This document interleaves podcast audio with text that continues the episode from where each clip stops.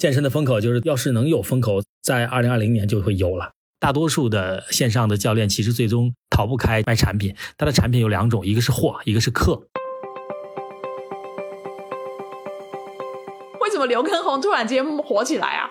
从直播的角度来看，呃，刘畊宏的火其实不是一个偶然事件。其实从健身效果上来说，直播和录播课没有特别大的区别。确实，中国小朋友的身体状态下降的比较厉害。其实咱们国内的增长量并不是像咱们想象的这么乐观。疫情这几年下来之后，大多数的健身教练的百分之八十吧，这个收入都是下降的。所以你刚才提到对刘畊宏，同时观看有三四百万人跟着他，你觉得这三四百万人是真的三四百万人都在做吗？那你如果真的在运动，我怎么去做互动啊？一呢是看你练的人，剩一部分人是真的会会跳。大多数人现在还是选择直播的方式，跟着蹦的方式。现在也是一个各个平台直播空间和运动类 APP 在抢客户和抢优秀的教练主播的这样的一个事情。所以您觉得刘畊宏还会红多久？我其实从心里说，我是希望他一直红下去。Hello，大家好，我是 Bessy 李倩玲，欢迎收听今天的备忘录。Hello，Jenny。Hello Bessy，Hello 大家好。我们今天线上录呢，要谈的这个话题也跟最近很多事情都发生在线上的一个现象有关系啊。我们今天想谈体育，但这个体育呢，我们其实特别想谈的是直播健身。我也不知道刘根宏说为什么突然间这么火，但是就到处都看到很多人跟着他一起这个直播健身，一起不断的在练啊等等。所以今天我们想谈这个话题。那我们找来的嘉宾呢，当然就是在体育这个行业里面有非常多年经验以及资历。的嘉宾，那我们今天嘉宾姓祝，然后贺，恭喜的那个贺，祝贺，他是一技体能及斑马交互创始人，他有十八年的这个这么资深的一个体育从业者，所以我们欢迎我们的嘉宾，Hello，祝贺，应该叫祝教练对吧？Hello，你好，对的，Hello，Hello，大家好，呃，是这样，我的名字就叫祝贺，祝贺的祝，祝贺的贺，北京人，从小呢一直练体育，毕业之后呢就一直从事这个健身行业。那我呢？加入健身行业是二零零四年啊，也是国内最早最早比较早期的健身行业的从业者。到今年呢，应该差不多十八十九年的样子。我基本上把体育行业都跑过一遍了。我在清华 EMBA 还在念书，然后也是学的体育产业的课程。自己呢经营几个公司，第一个公司呢叫做一技体能啊，这个差不多有有快十五六年的左右的时间，主要是经营一些体能训练的这样的一些呃健身房。那第二个呢，是我们在做了一个科技公司，叫做斑马交互，是利用科技交互的系统，把很多有意思、好玩的训练打在墙面和地面上，同时可以去做碰触的这样一个公司。同时，我自己也是一个非常狂热的体育爱好者，户外运动爱好者。自己呢，参加了四十多场的全程马拉松，参加了将近十场的百公里的越野跑比赛，然后也完成过多次的这种三四天的这种高强度的百公里的徒步行走。同时，自己也是很多像北京马拉松啊、上海马拉松啊、T N F 啊、哥伦比亚的幺六八一百啊这些比赛的这种官方的体能的教练。啊，同时呢，也拿过两轮融资。那一个是二零一五年，呃，金鼎资本投了我们一个天使轮，然后二零一七年的，呃，雷军总的顺为资本投了我们一个 A 轮。目前呢，还是在体育行业，在这个这个奋斗啊啊，是这样的情况。哇，恭喜恭喜，拿到两轮的这个融资不容易。呃，朱教练，我听你讲，你是应该是运动量很大的人，对吧？是的，是的，现在在北京，所以你并没有经历我们经历这个两个多月来的这种隔离，对吗？我其实有经历，我四月底到五月份的时候，其实在家里也是封闭了十二十天吧，将近。然后这二十天也没出过楼啊，基本上没出过门，然后就只能在做在做线上的课程。那你运动量这么大，那你在家里隔离怎么办呢？一定很痛苦，对不对？嗯，是这样啊，就我呢自己其实之前有预感，我家里呢，因为我自己是做健身房的嘛，我家里有动感单车 spinning，然后有很多壶铃，有 T X，有这个做引体向上的这些器械，然后也有一些简单的弹力带呀，啊这些只要是自己身体能运动起来的这些东西，我都会有。哇，好厉害！你家里就是一个小的 gym，就对对，小的健身房，所以在家里会经常运动。哇，就是平常有准备。是的，是的，平常就有准备啊，真的是这样，真的。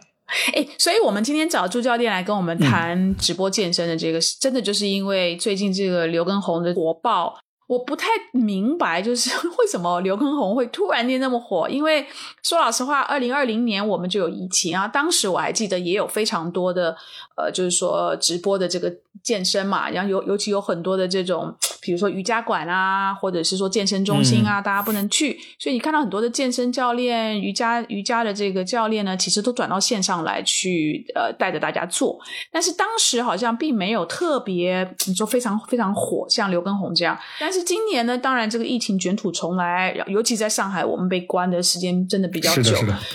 所以我不知道是因为是因为我们都住上海，所以感觉好像身边的人都在看刘畊宏，但可有可能上海以外的人根本根本不在乎谁是刘畊宏在做什么，是是是是这样吗？所以你你可不可以跟我讲一下，就是你的观察，为什么刘畊宏突然间火起来啊？我的观察是这样，就是我知道刘畊宏的，其实十几年前就知道，刘畊宏本身自己就是一个非常非常好的健身教练，嗯，形体也非常好，健身理论和健身专业知识也非常好，同时他又帮助了很多艺人去做形体的改造和体能的储备，然后在这个过程中，他自己也有出道，成为了一个艺人。只不过这么多年没有特别大红大紫，包括他参加一些很多真人秀啊。那这次呢，其实不光是我们上海的朋友都变成了刘畊宏的男孩、刘畊宏女孩，就是在我昨天去户外公园跑步的时候，我会发现晚上七点半到八点左右那个时间段，有很多阿姨们也在公园里对着手机，在直播间中跟刘畊宏老师一起在去蹦《本草纲目》啊，所以它是一个非常非常著名的事件。对对，没有广场舞，因为北京最近呢，其实也因为疫情的情况不让聚集，所以你会发现北京这个路面上没有人太跳广场舞啊。因为我自己其实对直播很了解，刚才这个没介绍，我自己其实在二零一一六年左右吧，我是乐视体育。就是当时咱们那个乐视盒子、乐视电视，我是乐视体育签约的第一个直播教练，啊，那个时候就在线上去做直播，只不过是在电视机前，通过乐视电视，每一场带三四万人一起去做一些体能训练。那个时候就是完全是用电视平台。二零一七年的时候，又跟乐视体育合作了一百个马拉松的这样的直播。嗯，每天早起去乐视体育去对着镜头去讲讲马拉松，然后同时讲训练，还带大大家在线上去做训练。所以我觉得从直播的角度来看，呃，刘畊宏的火其实不是一个偶然事件。我觉得首先从他的专业背景上和他的个人形象和个人这个 IP 打造上来说，他真的是一个非常非常强的、非常棒的教练。首先他的专业背景在。体育行业或者是健身行业的圈内是很认可的。那另外可能也是因为机缘巧合啊，包括后面有一些 MCN 的公司包装，然后把它推到了台前，然后它现在造成了这种全民《本草纲目》的感觉，是吧？这跟他是那个呃周杰伦的好朋友有没有关系吧？嗯，我我我我觉得多少有点关系，因为如果是咱们去跳《本草纲目》或者是《龙泉》，你得付人家版权。我觉得刘畊宏不用这个歌曲的版权都可以，对吧？哎，那那朱教练，我们我们就讲回正题好了啊。今天可不可以跟我们呃听友简单的讲一下这个直播健身的发展史，好不好？可可能时间不是很长，对不对？就是真的是这几年因为疫情疫情的原因，对。其实直播健身是从二零一八年底、二零一九年开始的，那个时候快手和抖音刚刚推出来。只不过大多数人其实并不太了解这样的平台，那也有一些健身教练，或者是有一些广场舞教练，我说的是，就是他们会走到这个这个平台上，带着大家去做一些简单的健美操。我以前在一九年看到过，但是那个时候圈内的大多数教练很不屑于这个事儿啊，觉得那些平台比较不能叫比较 low 吧，或者是比较比较不入主流。然后跳的这些人呢，其实也不是我们在正经健身房或者是正式健身场景下的这些人群。真正直播火的时候，其实是二零二零年的疫情阶段吧，啊，我自己那个时候也是又重新拿起了直播，而且是我们是国内最早上线直播的，就是一级体能，二月一号的时候我们就上线了，到四月份、五月份的时候，我们将近做了八十万左右的这样的业绩。就是在线上完全是靠直播做出来的。五月份的时候，其实疫情慢慢结束之后，这些人也转到了线下去继续做训练。其实真正直播火的时候，是因为很多教练出不去，然后呢又看到了其实他自己服务会员有需求，OK，那就把他的这个需求放到了线上啊。其实是从二零二零年。疫情初始，嗯哼，就他们的收入有因为这个转变会跟以前一样吗？还是他多多少少一定会损失一些收入？OK，我们正好说一下收入啊，因为前一阵中国健身行业有一个白皮书出来，就是在疫情这几年下来之后，其实大多数的健身教练的百分之八十吧，这个收入都是下降的，这个我们也能理解。只有百分之十左右可能是维持，剩下有一部分头部的教练或者是利用一些新媒体的平台做得好的教练会有一些增长，那收入肯定下降的。像现在，因为很多头部的教练，他们可以在平台上面去呃积累自己的一些声望，然后去收获更多粉丝。那像那些以前在线下健身房就是有自己稳定客流的那些教练，嗯他们会不会就是在这种当下直播健身这么火的时候，就会出现那种类似马太效应，就是头部的他们就会越来越有名，但是那些本身可能没有在直播平台上面有那么多粉丝的，可能他们之后就会越来越没有办法去比较快的去收获这种新的网上的流量。嗯，明白。呃，是这样啊，就是不是所有的教练都适合去面对镜头或者是面对音频这样的感觉去说话。啊，一个是表达能力，一个是很多教练的性格造成的。有很多教练是属于人来疯，比如对我来说，我对着镜头一百人和一万人，我会非常不一样。如果这个直播间里有几千人，那教练会非常兴奋，可能跟每个教练的性格特点有关。然后另外呢，刚才您说的，其实头部的教练或者做直播早的教练，或者适合擅长做直播的教练，其实会跑在前头。呃，有的教练其实也在做直播，只不过他不是在一个公共开放平台。他可能变成了跟会员去做线上场景的一对一教学。假设这个呃，您以前就是我的会员，对吧？那我以前在健身房天天带你撸铁，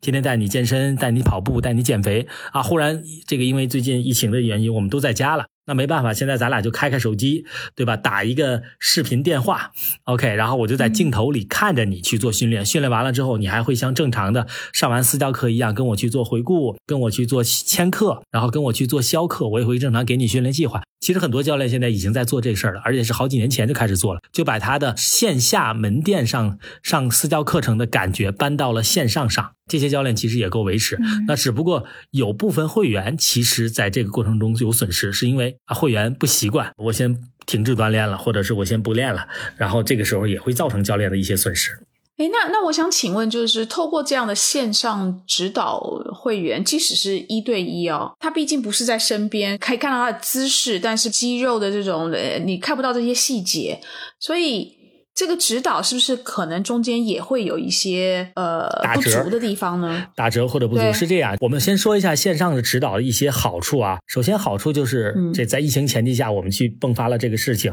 一可以足不出户，第二可以非常非常好的节约时间，第三在线上的时候，你也可以带着你家人花一份钱，可能几个人同时去做训练。很多时候线上的课程的产品定价会比线下的稍微便宜一些，因为毕竟。不需要那么多器械嘛，这是它的好处。那坏处呢，就是没有办法去做到线下这么去专注和这么多工具。比如说我在带会员的时候，我可能需要他去做一些肌肉发力的时候，可能会用手指头，或者是用手轻轻的去点他一下，或者是碰触一下他这块目标肌肉，让他有更好的收力感觉。同时，我也会更好的去几个平面去观察他的做动作。但是在线上的时候，你没办法去做接触，所以这个时候可能更多的考验的是教练的语言调动能力和他的这个通过视频的观察能力，还有他跟会员的默契感。哇，这其实其实某一种程度考验了他的表达能力，对吧？是的，是的，因为线上的时间有限，所以这个教练要有非常好的表达能力，而且是精确表达，就是他的语音、口号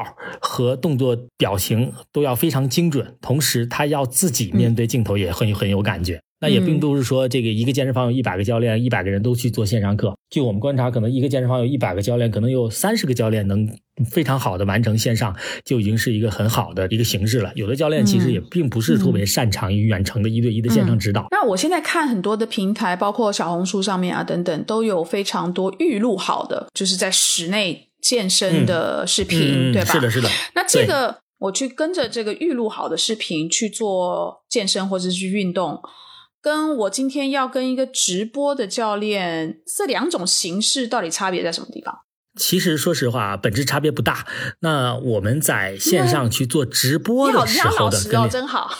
对对对呀、我实话实说啊，对，从健身教练技术角度来说不大，对吧？因为我线上录制的课程也很精美，然后训练目标也很准确，嗯同时的我的口令动作你都是可以观察的，只要你不是太笨，照葫芦画瓢，其实就能把动作做好。那只不过差的是什么呢？差的是当时的调动气氛和感受。就是你在线上去做小鹅通或者是小红书这种视频课的时候，其实是没办法感受到直播间的热闹。但是这个录播课程也会解决你的健身的痛点和方式。它的好好处就是就是你可以随时开始。稍微差一点点的是没办法去体验那么多人，像刘畊宏老师直播间一下三四百万人那种很嗨的那种感觉。其实从健身效果上来说，直播和录播课其实都是没有特别大的区别。我只是说从健身效果上来说啊，比如说我今天练带着大家去练胸大肌，我在直播间中跟大家一起打卡俯卧撑，和让你对着一个视频跟我一起去练俯卧撑，只要是你的动作准确，其实你的胸都会得到锻炼，对吧？所以你刚才提到的刘畊宏，他就是同同时观看有三四百万人跟着他做，你觉得这三四百万人是真的三四百万人都在做吗？跟着他一起做吗？还是说有一些人其实是在看？因为 因为旁边还是有互动。那你如果真的在运动，我我我怎么去做互动？是的，是的，是这样。我自己开直播课的时候，平均在线人数可能有两三百人，好的时候。那这里面你会发现，其实有两种人：一呢是看你练的人，我也会看刘畊宏的抖音，我会看他怎么去教学，怎么去说，怎么去带着大家嗨。同时，我也觉得这是一个娱乐节目，对我来说。然后我也会学习刘畊宏老师的技巧和他的语音表达和他的口令和他的激情，就是看个热闹。但是自己可能不太会练。剩一部分人是真的会会跳。那我为什么知道这个数据？是因为我看过刘畊宏后面 MCN 的公司的一些具体报道，而且在直播间中，刘畊宏其实最近也经常会反馈：哇，我们有三百万人一起跳，哇，我们现在变成两百八十万了，再上一个强度的龙泉，哇，我们现在二百五十万人在线了。对，其中可能我我觉得可能一半一半吧，有一半人是真跟一半人是因为出于好奇，他是在看。但是我觉得这个里边的价值更好的是，其实有很多人开始关注这个事儿了。其实让很多不健身的人，或者是压根儿就不关注健身的人，不 care 这个健身直播或者是健身录播或者是运动的人，哎，忽然发现有这么一个好玩的事儿，他愿意去看，可能在屏幕前还跟着扭一扭、动一动，为了发个朋友圈，可能也会促进这个全民的健身的一些热情。这个是我觉得是一个非常非常好的事情，也是。我想顺着刚 Bessy 讲那个录播健身这个来问，因为我感觉其实视频健身也不算特别新，就是以前也是有，但近几年的话，你会看到很多视频健身的 IP 大 IP 出来，比如说帕梅拉，然后国内的话其实也挺多，像周六野等等，其实他们都是有自己粉丝的。我还挺想问一下您，就是像这一类这种视频健身的头部的 IP，他们的出现，他们的这个走红的路径。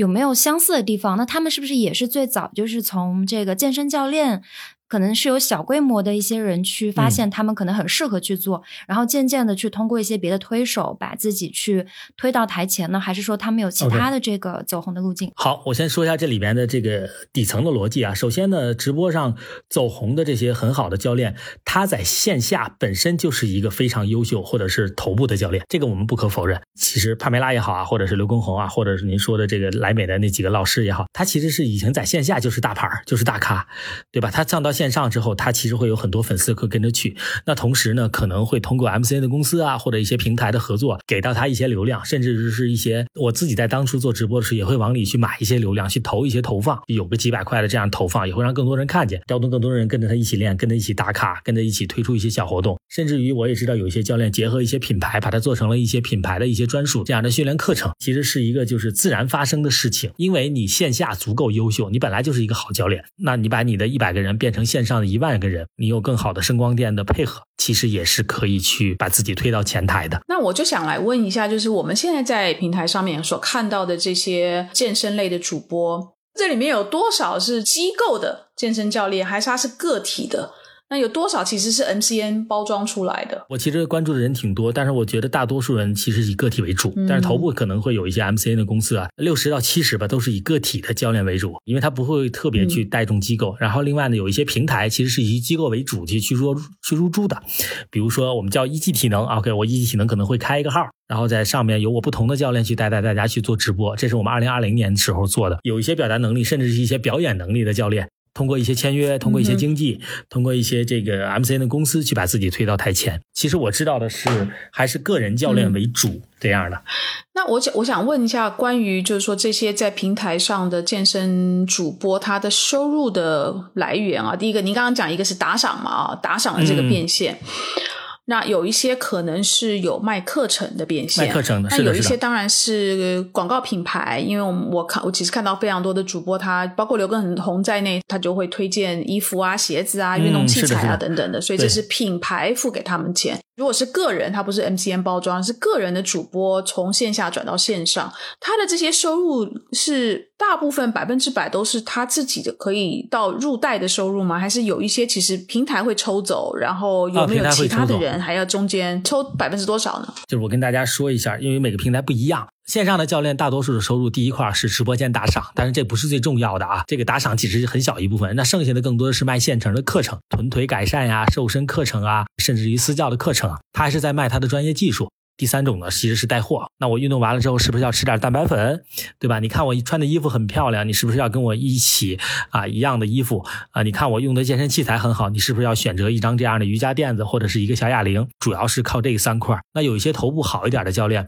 可能会有一个第四块，就是品牌的一些植入。直播中可以给我做一些背书，或者是可以给我做一些口播，或者是拿着我的道具去做一些教学。那后面的其实深层逻辑还是希望卖产品。大多数的线上的教练其实最终逃不开这个卖卖产品，他的产品有两种，一个是货，一个是课。我也再补充一下刚才上一个问题啊，就是我们那个教练的收入。不是百分之百拿到手，首先平台会抽取一部分费用。我只说打赏啊，抖音的打赏当时是扣到快百分之五十左右了。现在的视频号也是百分之五十，就是打赏啊，就是直播间的打赏，百分之五十还不是完全流入到你的口袋，因为它比如说你今天收获了一万个打赏，它折合成一万块钱人民币，平台分完了之后，你应该有五千块钱。但是五千块钱你如果想取出来打到你个人账户，这里面还要扣除一部分税费，然后剩下的一部分才能给到你自己。还有在平台上，其实如果你卖一些健身的录播或者是这样的课程的话，其实平台也会收取相关不等的手续费，比如说百分之二、百分之三或者百分之一的这样的一些这个返佣吧。我也有知道的，可能平台会收取一半左右的费用，都会有。那如果今天，当然像刘畊宏这种大者恒大，流量一定会向他这边倾斜嘛。那如果你今天是一个刚刚刚刚进到这个赛道里头的呃健身教练，你怎么去推广你的号啊？除了你平常就是小范围的有跟你一起在线下练健身的客人，他他知道你到线上了，他来跟着你一起练。那除此之外呢？口耳相传之外。哎，你怎么让更多的人知道你自己有这个号呢？明白，大多数教练会先拍一些适合自己风格特色的视频，练形体，还是在跑步或者是在减肥，一些知识类的传播的这样的视频，然后起到一些共鸣，可能在这个视频中有几条会火。那在这个时候，他可能会就是把直播做起来。那直播的时候，刚开始是以公益性质、免费为主，后来慢慢变成收费的。其实大多数的套路和路数是一样。我个人感觉，个人体感是，其实大家对于自己熟悉的健身教练那个粘性还挺高的。那像那种新入局的那些教练，他们拉新的难度会很高吗？那像这个整个的这个直播健身的教练池，或者说整个直播健身池，会不会出现一个，就在您看来，未来会出现一个比较饱和的状况吗？是的，一定会的，就跟我们这个线下的门店一样。其实线上健身的人，我们也能算得出来。比如说，中国有十三亿人啊，我们假设啊，拍脑瓜子说的这个数字啊，可能有一个亿的人去做健身。其中五千万人可能选择了线上，五千万人选择线下，对吧？那你的线上直播的池子可能就是这么多人。然后现在涌进来很多教练，也有一些教练其实在这个赛道里，或者是在这个跑不通，他就自己出局了。所以，如果你对一个新人来讲，他入驻这里边的话，首先第一块没办法，他一定是找自己的私域流量。第二步的时候，就会让你的自己的私域流量给你去介绍一些朋友，朋友带朋友来嘛，就跟我们在线下做生意其实是一样的。然后第三步是真的有很好的口碑、有爆火的这种视频，再去做一些。公域流量下的拉粉的这种行动。第四一块是粉丝对你有信任之后，可能再去做一些从小客单价到大客单价的这种不同种类的课程。一般的平台像小红书啊、抖音这样的平台上，跟它专门的垂直类的 APP 或垂直类的平台，比如说像 Keep 啦等等的这样的平台上面，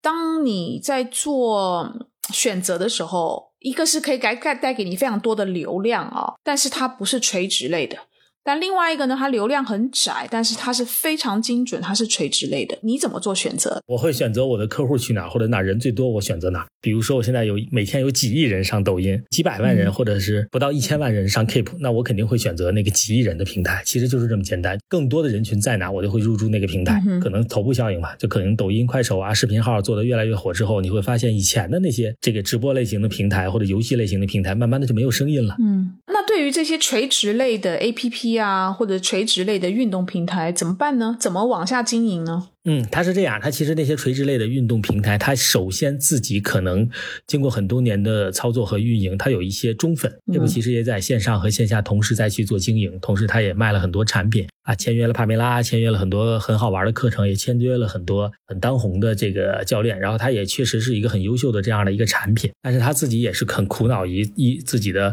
社交属性，没办法像刘畊宏或者是像抖音这样这么爆火。第二一种其实还是用 Keep 的人不像抖音那么多。他没办法做的那么大的流量，他需要不同的教练来，然后可能很多有很强健身需求的人，或者是以前从来不看抖音啊、不看视频号的这些人，一直在用 Keep 的人，可能会一直坚持下去。所以我觉得现在也是一个各个平台直播空间和运动类 APP 在抢客户和抢优秀的教练主播的这样的一个事情。Keep 今年年初其实他们说是要上市嘛，但是其实他们财报之前一直都是一个亏损的状况，但是他们还是就上市了。其实媒体也是挺多报道，就是在报道说这个 Keep 未来他们的他们的营收啊，包括他们要怎么样去寻找这个新的增长点。所以我就在想说，像这一类这种非常垂类的、很细分的这种专业的健身 App，就他们的这个流量肯定是没有那些平台大的。那他们未来要怎么去寻找他们自己的更高的、更大的这种增长点？对，一个是增长点，一个是收入增长点嘛。我跟大家先说一下 Keep 的模式啊。Keep 前两天、前两年的时候一直在做尝试的线下 Keep Land，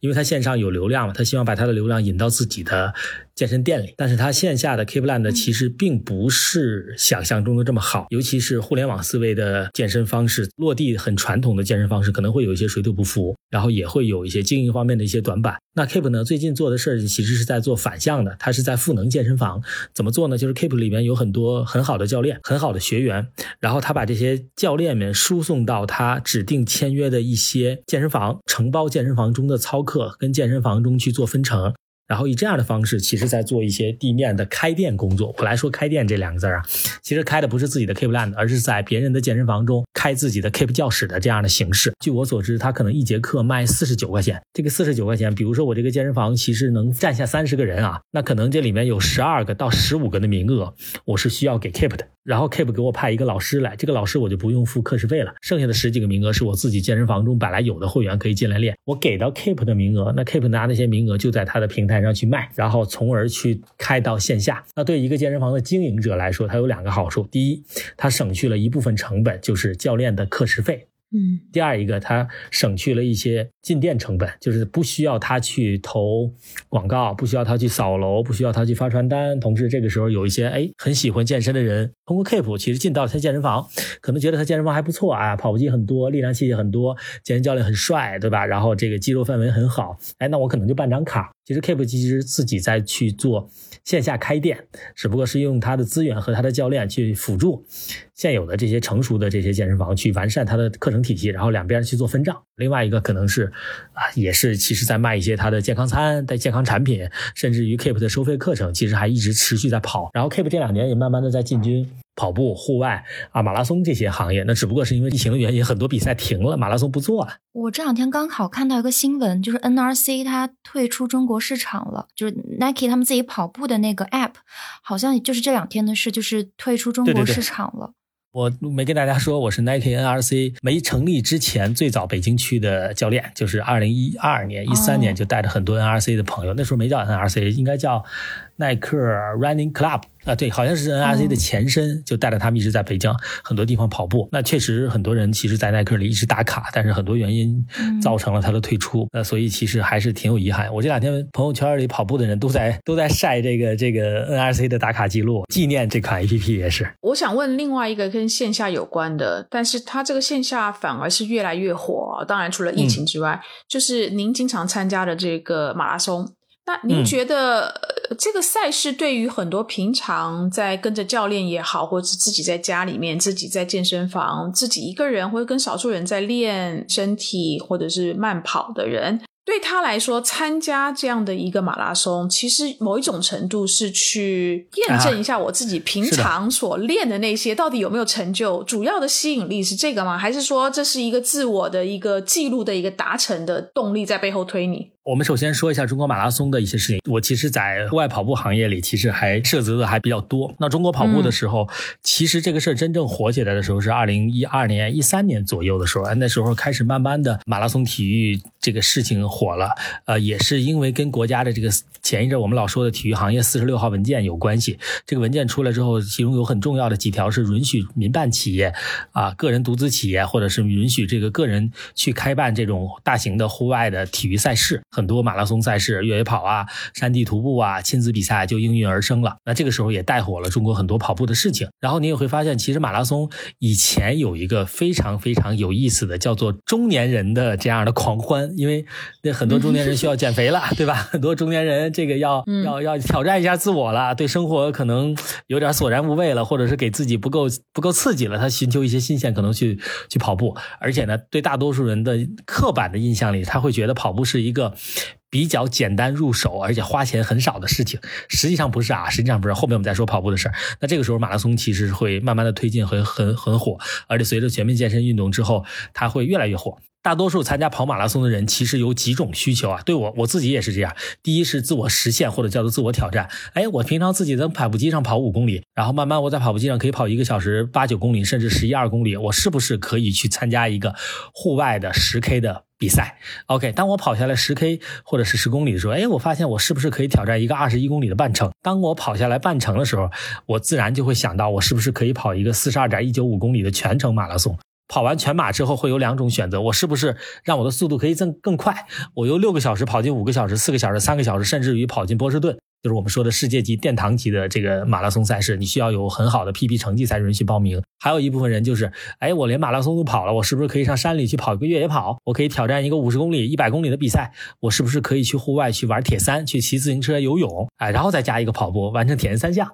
对吧？甚至于 Ironman 大铁，这些都是人的不同的追求。第二个事儿，其实还是要感谢一下我们现在很发达的社交媒体，对吧？不管是微信，还是之前的微博，还是现在可以各种的打卡的 App，甚至于抖音啊什么的这些。就是很多人其实是希望把自己健康的方式，或者是健康的生活、健康的形象去秀出来，对吧？对我来说，我今天早起去跟着我一大堆朋友去跑步，跑了十公里，我就会发个朋友圈，因为我发现我自己跑步的姿势很帅，跑步的配速很厉害，我当然要去秀一下了。那第三呢，就是各个品牌其实一直在发力，不管是国产的安踏、李宁、特步也好，还是国外的耐克、阿迪、亚瑟士啊，什么等等等等，其实大家一直在推动这个跑步的事儿，也会让大家觉得，哎，跑步是一个很好玩、很新潮、很酷、很有挑战的事情。所以几块吧，其实把跑步推火了。但是跑步火了之后，其实也会衍生其出几种，就是很多人需要练跑步的时候，需要去做一些体能训练，需要去做一些拉伸，需要去做一些康复，他又会回到健身房去补他的短板。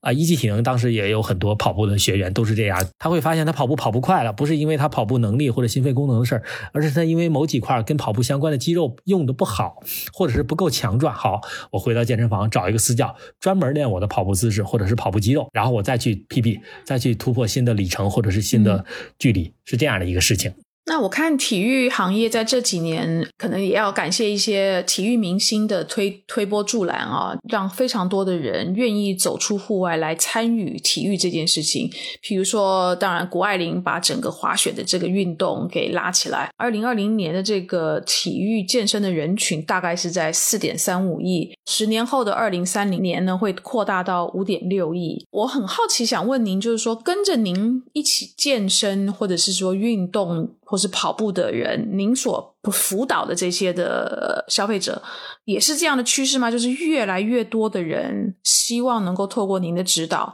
来帮助他更好的练他的身体。首先是这样啊，就是我我我其实是中国健身行业其实比较早期的这个这个从业人员。当时呢，我记得我们在。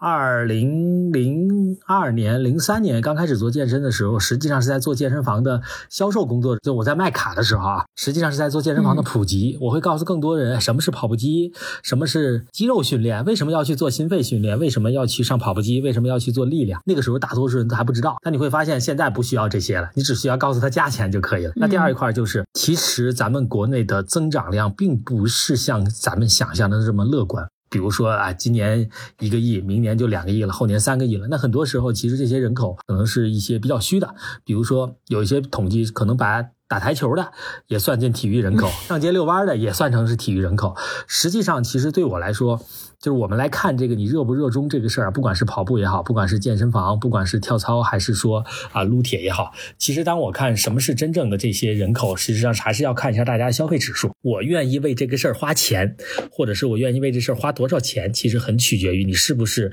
真正的这个事情的。人群，比如说我一个月挣一千块钱，我愿意花五百块钱去锻炼身体和跑步。OK，那我是一个很好的这样的这个健身中国健身行业的推动者，或者是亲身的这种这种消费人群。但是我一个月挣一万块钱，那我天天跟着各种不要钱的直播去做训练，但是一分钱都不往这个健身里花，其实它也是一个比较虚的数据。就我是这样理解的啊，明白。就您刚也提到一二年之后吧，我们会发现有一点全民马拉松的那个风潮，然后那段时间像什么 T N F 啊，然后这些都还挺火的，包括还有以前还有那个斯巴达勇士赛，我记得好像叫这个，就挺多人都会去参加的。然后最近几年，我会觉得不是说喜欢马拉松的人少了，而是我感觉好像他们的参赛者。会变得更加的专业，比如说大家会更在意，就是我怎么样去提高我的 PB，我配速怎么样，然后包括装备等等，都好像会比以前更加理性一些。一个想知道是不是确实是这样的一个演变，就是可能说并不会像以前那样子全民马拉松了。然后另外一个也是想知道说为什么会发生这样的一个这种观念的一个变化。我首先说一下 T N F 啊，其实我们叫 The North Face T N F 一百，稍微凡尔赛一下，T N F 一百是国内比较早期的越野跑，同时也推动了中国这个越野跑比赛的这样的一个进程。我从九九年开始，一直到二零一九年，连续十年都是他这个赛事的参与者。最近五年，我是 T N F 一百的主持人，然后也是 The North Face T N F 一六年和一七年的全中国的总教练，给他做 Outdoor Training 户外训练的野练的课程项目。对对，稍微凡尔赛一下，九九年的时候我在现场参 加。加了第一届 T N F 一百是在北京十三陵，我报名的十公里，但是那个比赛最多的时候是五十公里。当时日本的 T N F 签约运动员叫迪木易，全世界很很厉害的一个选手啊，在中国去跑步啊。我们有几张照片就非常好的说明这个问题，就是中国的人参与这个问题都是裤衩和背心像我们在田径队和体工队看到的那样子。长跑鞋就是多威，或者是这个双星，或者是多威那种。然后这个老外呢，那几个人呢是背着越野跑包，穿着压缩衣服，很鲜艳的这种护腿、绑腿啊或者袜子，然后一双看似特别硬但是很酷的这种越野跑鞋。但是我们国内都不懂，然后去跑了。那哥们第一个回来的，因为他回来的时候从我旁边路过了，我还觉得我这老外好厉害，五十公里可能几个小时就回来了。然后你会发现，其实随着这个国内越野跑的这种。这种文化的普及，包括对国际的接轨和的和大家对户外赛事的理解，它的运动装备其实也是在慢慢升级的。你现在去上到山里，就是哪怕我们二位明天啊，可能上海山不多啊，我们去苏州啊，去南京啊，去这个无锡啊，去看一看现在在山里跑步的这些人，已经从装备打扮上已经非常非常的国际化和专业了。他们会背着一千多块钱的跑步的背包，然后肩膀上插着水，对吧？背包里带着这个压缩的衣服，或者是这种很轻质的。这种能量衫，或者是这种防晒衫，然后装着这个能量胶，装的盐丸儿，哎，然后去跑步，然后穿的都是压缩类的产品，防滑的 Mac Grip 或者是 Vibram 的这种防滑鞋底的这种跑鞋，然后戴的都是这个很酷的眼镜然后听的都是这种音乐的去跑，你会发现其实很多运动就变成了一个个人的品牌，或者是这样一个秀。运动成绩提高了，装备的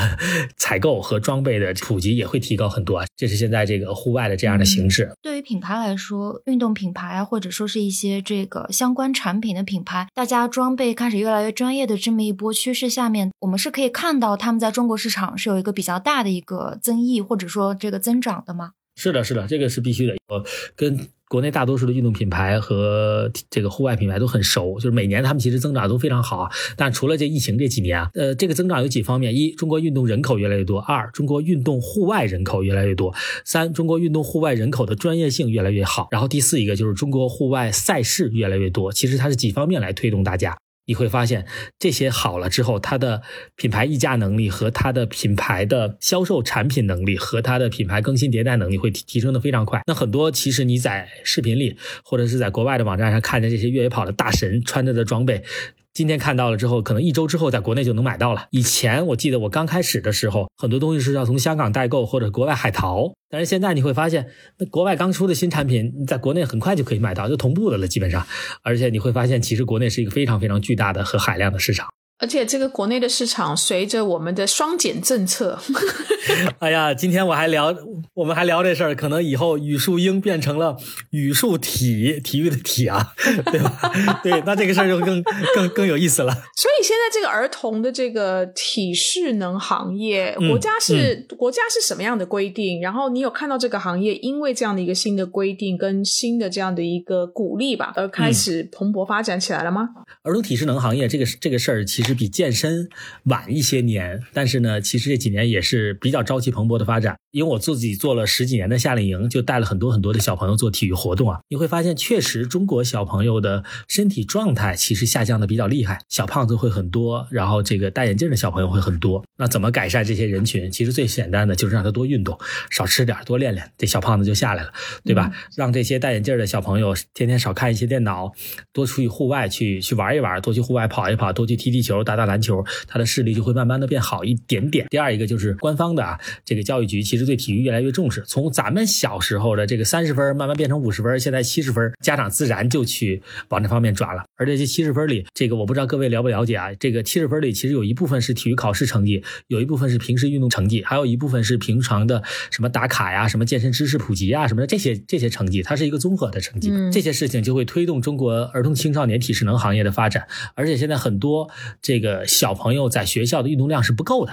就拿我们家来说，我们家有两个小朋友，OK，一个今年七岁半，一个五岁半，一个男孩，一个女孩，他们精力非常旺盛。那如果你光靠着学校给他们消耗这点精力，不足以让他们回来不折腾家长。对，那这个时候很多家长就会选择，好，下学之后去报个班吧，给你报个跆拳道，给你报个舞蹈，给你报个游泳，给你报个什么，反正把你能量给耗没了，晚上回来好休息睡觉，对吧？这很多家长都是这样。大多数家长不会让孩子去从事专项的运动，就是让孩子多运动运动，啊，然后让身体弱一点的孩子能强壮一点，胖的孩子减下来，对吧？这是我们中国儿童体适能行业。现在随着双减政策的下来，你会发现，其实这个大多数孩子现在不需要外边报这些班了，之后他其实是有一点点时间是可以进行一些素质教育的。素质教育里包括了音乐，包括美术这些。但是呢，这里面有好有坏啊。好处就是确实孩子的个人素质其实会有提升，那坏处呢，其实这个行业竞争还是比较激烈的。孩子时间就那么一块儿，那你可能还要跟体育、跟这个美术、体育跟绘画、体育跟音乐再去抢时间。它里边呃有很多经营的问题，然后跟健身房中其实很像的一些经营问题，其实也是值得我们思考的。嗯，所以您您还没有观察到，就是说有一些家长开始是比较有目的性的，让孩子要针对某一项的体育或者体适能来去做锻炼，因为可能学什么学校他会看啊，特别看这一项，特别看那一项的，还没有这样的现象。呃，其实是有，但是不多，因为我接触的家长非常多，有几块啊。首先，家长的目的性很强，你知道吧，各位？那大多数家长上我们这儿来给孩子去做体育活动呢，其实一小一点的小孩。就希望他身体练得好一点，会会滚、会翻、会蹦、会跳啊，然后身体健康，让他去消耗一下，这是小孩的。那上了初中以后，他其实就是为了分嘛，对吧？中考体育。然后小升初的体育就是为了把这个八百米的测试、一千米的测试给干下来，这十几分不丢。他其实是为了分去练习体育，这个大多数是这样。那有一部分啊，极少极少会走到专业路线，而且走到专业路线上，这个我们我们说的俗一点啊，其实也是为了考试能有一些特长生的招募。比如说我们家孩子个儿高，是不是可以让他达成一个篮球运动员，这个二级或者一级或者是几级几级的水平？田径运动员、游泳运动员啊，甚至是一些冰上、雪上。运动员能让他够级，这个变作为运动特长生，可能进某些学校的时候，就会比这个统考的这些学生的分数会有一些优惠，这是很现实的事情。然后现在呢，有很多家长其实自己喜欢运动，自己喜欢户外，也会把孩子送到这种专门的机构，就是让孩子去锻炼身体，这是一个就是非常酷也是非常好的事情。一七年的时候，其实也接触了很多这个国内的一些体育政策和一些体育定制，就是咱们现在国内多少受了一些一些疫情的影响，也会出一些新的规定，就是针对健身房的预付卡的要求的这些，其实都对线下开门店会起到非常非常的 挑战。就是以前我们卖卡拍脑瓜子卖，我卖一年的、卖十年的、卖五年的，没人管我，对吧？那现在政府出来会管你了，超过多少钱不允许卖了，超过多少钱你可以要退啊，你不能卖过卖过多少钱。如果会员上完了没上完这个课还剩多少钱了，你要你要无条件退，甚至于可能这个预付款要求出来之后，你收上来的钱的百分之多少要交给第三方平台，因为他怕你跑路或者怕你倒闭，这是已经马上要实施的啊。只不过现在是因为疫情的原因，早晚会做这个事儿。您是帮您的客户做定制化的这样的一个训练课程吗？呃，是一级体能其实有两块嘛，就是一个是上团体训练课程，然后还有一部分是一对一的训练课。最近几年其实也是受疫情影响，就是整个行业其实都不是特别特别舒服，也是非常非常痛苦的。所以我们自己也在做转型，可能慢慢的会关闭一些线下的门店，把更多的一些内容和主题放在线上，能远程去做一些交付，能比较轻的去做一些交付，同时也会让这个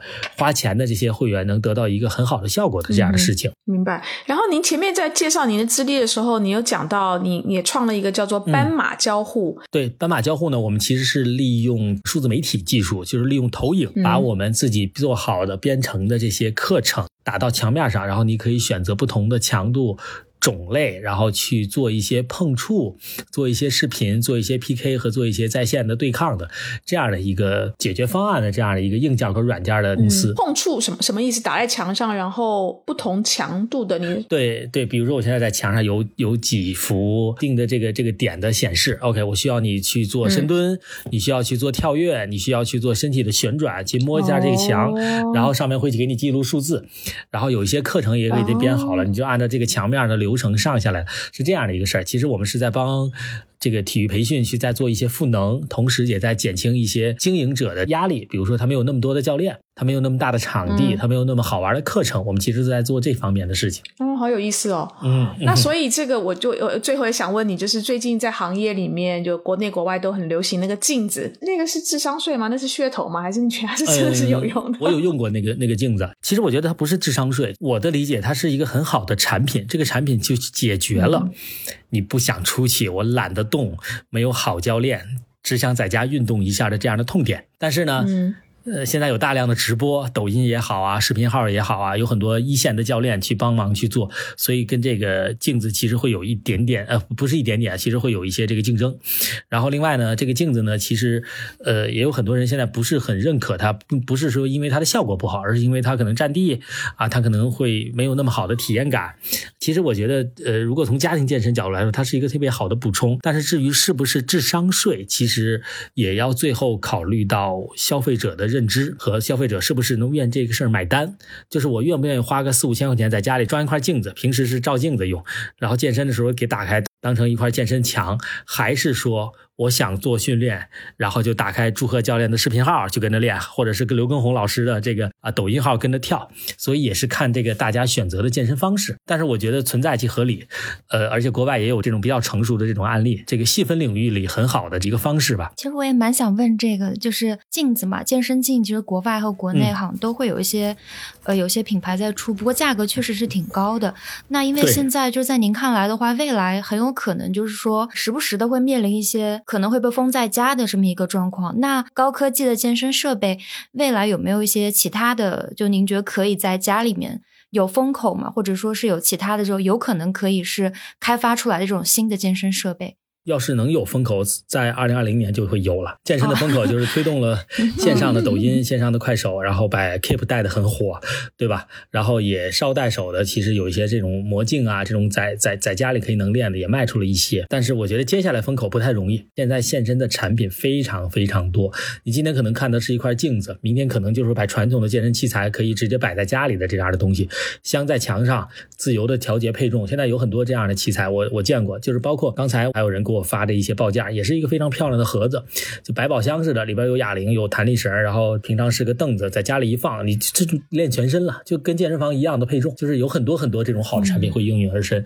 最后其实还是会考验到消费者的认知能力和你对健身这个事儿的理解。还有你这个健身的目的，你是愿意出出汗就减减肥，OK，那就跟着视频的课程的教练去做就可以了。还是说你是更高的运动表现的追求 OK，那你可能去健身房，或者是在疫情下没办法走出去的时候，你是不是要买一块镜子，或者是买一些这个道具类型的产品？有一些负重的训练，大多数人现在还是选择直播的方式，跟着蹦的方式，先慢慢的让自己有健身效果，在这个效果之上，然后再去选择，哎，我是不是可以再进阶一步，买点器械，买个道具，买条带子，买个绳子，买对哑铃，买个壶铃，哎，就是非常非常好的事情。所以您觉得刘畊宏还会红多久？我其实从心里说，我希望他一直红下去，嗯，因为他确实调动了很多人，然后也破圈了很多人，让很多人关注这个事儿。然后我也觉得刘畊宏其实接下来几个形式，就我猜想的啊，我猜想的他几个变现形式，第一，无非就是品牌费嘛。现在跟他捆绑最多的就是李宁，你会看到他穿飞乐，穿穿其他的，那因为都是李宁公司的啊。然后第二个就是直播带货，可能他在这自己的。抖音号上不会去做直播带货，但是他媳妇儿可以，而且现在已经开始做了，卖产品、卖衣服、卖吃的、卖喝的，这些都没问题。第三一个，如果刘畊宏其实会很火爆的话，非常非常简单，线下开店就可以了。他不一定是开刘畊宏健身房，但是他可能叫做一级体能训练营杠刘畊宏健身房，用他自己的名字去做一些联盟，或者是做一些这个线下实体，然后他把他的。流量给他发到线下来，这样的话线上线下就结合了，就能跑通了。谢谢，今天谢谢朱教练跟我们做了这么多的这个普及，然后一些知识的传授，练健身它到底是什么样的目的，然后掌握哪些的诀窍，然后各种不同的。跟练的方式好与坏，非常感谢朱教练。那我们我们会再请朱教练回来，我们再来仔细的谈一谈这个体育产业经营的这样的一个课题，那就是比较严肃的课题了。看看是不是有一些国外还不曾见到的经营的模式正在出现，或是正在酝酿。我觉得这个是就会是一个很有挺有趣的话题。所以谢谢谢谢朱教练，谢谢 Jenny，谢谢，拜拜。